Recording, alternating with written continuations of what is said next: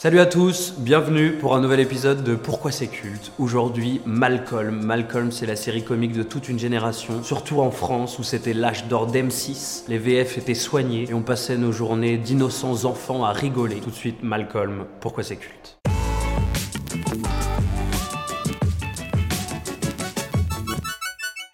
C'est en janvier 2000 que débarque Malcolm sur la chaîne américaine Fox, le géant de la Fox qui avait besoin en urgence d'une série comique pour remplacer un projet précédent qui a totalement échoué. L'épisode pilote s'appelle Je ne suis pas un monstre et immédiatement cette série d'un nouveau genre rencontre un succès incroyable puisqu'elle réalise pas moins de 23 millions d'audience. A noter pour l'anecdote que la série Malcolm, comme la série Friends dont on a déjà parlé euh, dans Pourquoi c'est culte, a failli ne pas voir le jour tout simplement puisque la Fox avant de lancer cette série a demandé à un panel de téléspectateurs leurs avis, ce qu'ils pensaient vraiment de cette série et elle a été de A à Z démontée parce qu'elle était trop trash, elle était trop différente. Et la Fox a quand même pris le risque de le diffuser et ça, on ne le regrette pas. Et eux non plus ne le regrettent pas puisque très vite la série connaît un succès immense. Les gens adorent cette série d'un autre genre et progressivement la France s'intéresse de près à ce projet. Et c'est la chaîne M6 qui était magique à cette époque-là qui achète les droits de la série et qui commence à la diffuser dès 2001. Petit pitch avant de commencer, la série Malcolm raconte les aventures d'une famille complètement déjantée, vue par les yeux d'un de ses enfants, un petit génie, puisqu'il a un quotient intellectuel de 165 et qui s'appelle donc Malcolm. C'est une famille typique de la classe moyenne américaine qui a des petits jobs à droite à gauche et qui a un peu de mal à joindre les deux bouts. D'autant qu'ils ont euh, beaucoup d'enfants et pas des moindres, puisqu'ils ont tout simplement 5 garçons.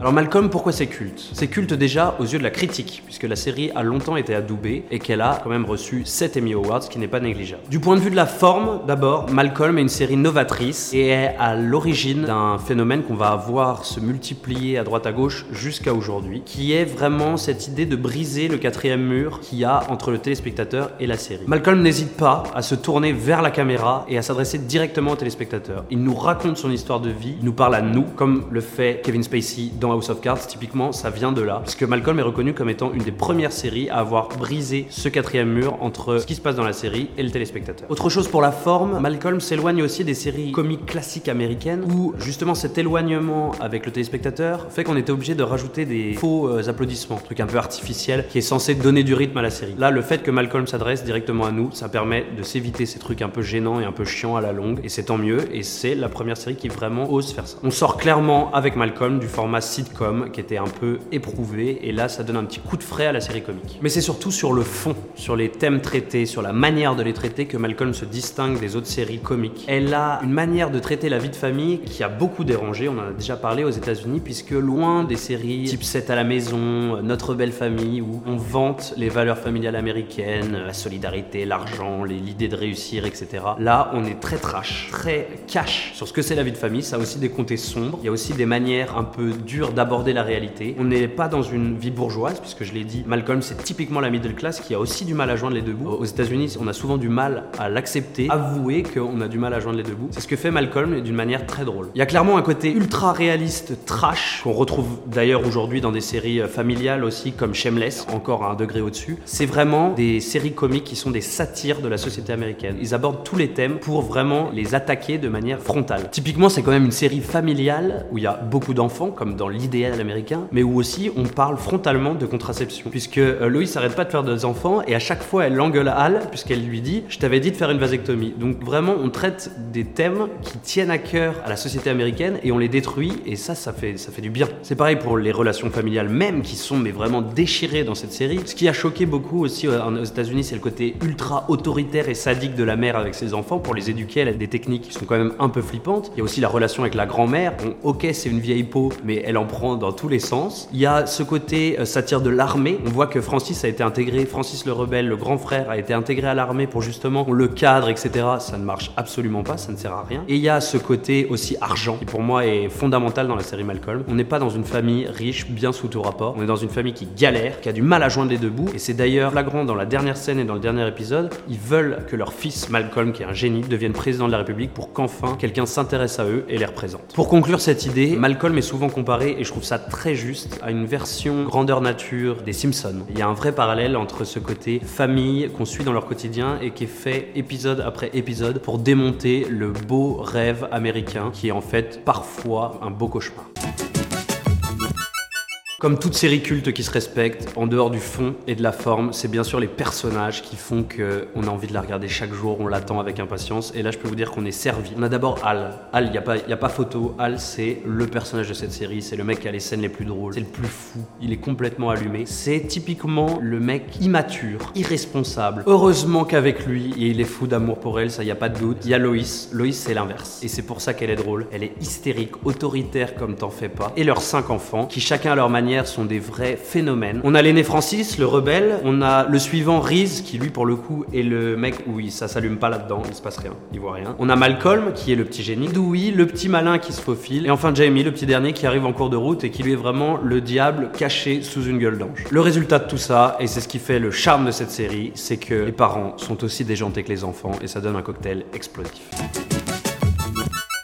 qui fait qu'une série est culte, c'est aussi qu'il y a énormément d'anecdotes qui gravitent autour de la série, énormément de choses cachées à l'intérieur même de la série. On voulait d'abord souligner la présence plus ou moins visible de Breaking Bad dans la série Malcolm. On a ce crossover qui est hyper connu entre Malcolm et Breaking Bad, je pense que vous-même vous le connaissez. Les euh, showrunners de Breaking Bad ont offert aux téléspectateurs dans le coffret DVD une fin alternative à leur série, puisque en fait le personnage de Walter White et d'Eisenberg serait en fait un rêve que fait Hal dans Malcolm. And then there was this other little guy who was a, a waif, a man-child kid who always looked like he was wearing his older brother's clothes. He would always say things like, hey, bitch.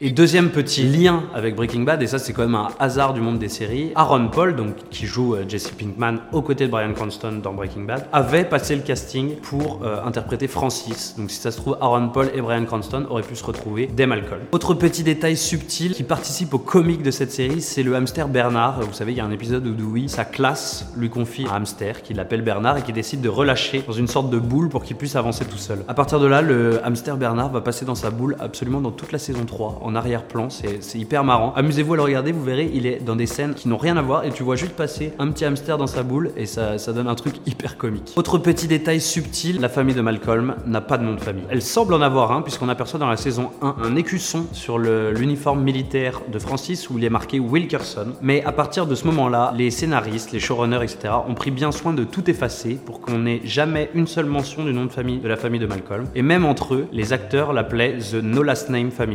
Donc c'est vraiment pour représenter la classe moyenne américaine. Elle n'a pas de nom, c'est vraiment une allégorie. Comme toute série culte qui se respecte, Malcolm s'amuse aussi à multiplier les clins d'œil avec d'autres séries pour faire écho un peu aux autres euh, séries iconiques. C'est euh, à un moment, Loïs découvre la cachette ultime des enfants dans leur chambre, où il y a à peu près toutes les plus grosses conneries du monde, y compris des cigarettes. Une marque de cigarettes qui ressemble un peu à des Marlboro, mais qui est marquée Morley dessus. Or, Morley, c'est une marque de cigarettes qui avait été inventée pour la série X-Files. Autre caractéristique typique d'une série culte, on est vraiment en plein dedans là avec Malcolm, je vous l'avais dit. C'est les guests. Forcément, il y a des guests ou alors des gens qui jouent des petits rôles au début de leur carrière, qui se révèlent, etc. On peut citer rapidement Suzanne Sarandon qui se retrouve dans une scène où elle est obligée de se battre avec Loïs. Heidi Klum qui joue euh, quand même une fille euh, qui est très belle d'apparence mais qui a des très très vilaines dents. On a aussi Emma Stone dans un rôle plutôt tardif dans la dernière saison, il me semble, où elle joue une admiratrice secrète de Reese mais qui en fait le fait marcher. Et puis Christopher Lloyd, un personnage que j'aime bien parce qu'il est dans une des scènes que j'adore, qui joue le père de Hal. Vous savez, celui qui est fan de la guerre de sécession et qui résout tous ses conflits avec Hal dès que Hal vient lui parler en lui faisant des chatouilles. Et c'est juste à hurler de rire ces scènes où il torture littéralement Hal en lui faisant des chatouilles. On finit par l'exemple même que Malcolm peut lancer des carrières. Et là, on n'est même plus dans le domaine du guest parce qu'elle revient plutôt souvent. Elle est babysitter, c'est aussi la copine de Malcolm à un moment. C'est euh, Hayden Pantier, vous savez, qui plus tard prendra le premier rôle de la série Heroes. Voilà, j'espère que vous le saviez, mais surtout j'espère que vous avez compris pourquoi Malcolm est une série culte. Elle a apporté un nouveau souffle dans la série comique américaine, des nouvelles formes, des nouveaux thèmes à aborder et aussi une certaine liberté de ton qu'on retrouve dans des sales rejetons qu'elle a fait aujourd'hui et qui sont aujourd'hui des séries reconnues et qui sont vraiment en tête d'affiche. Je pense notamment à Shameless et un mélange un peu pour le côté génie perdu à la petite nouvelle euh, The Young Sheldon qui raconte la jeunesse de Sheldon Cooper. Et c'est pareil, c'est un peu euh, middle class, euh, comment retrouver ses repères. Donc vous mélangez Shameless et Young Sheldon et vous trouvez un peu un Malcolm 2.0. Alors on termine ce pourquoi c'est culte par quelque chose qu'on a envie de faire depuis longtemps, c'est-à-dire essayer d'établir un classement des meilleures séries de tous les temps. On va le faire au fur et à mesure qu'on fait des pourquoi c'est culte, on va essayer de glisser telle ou telle série, soit ça va monter dans le top 5, soit au contraire ça va se caler là ou là. Vous êtes libre de le faire en commentaire, de nous donner votre désaccord, soit votre accord, etc. Et nous on avance à tâtons et progressivement et on essaiera d'aboutir à un classement des meilleures séries de tous les temps qui soit le plus efficace possible. Donc si on tient compte des précédents pourquoi c'est culte qu'on a fait, Friends trust obligatoirement la première place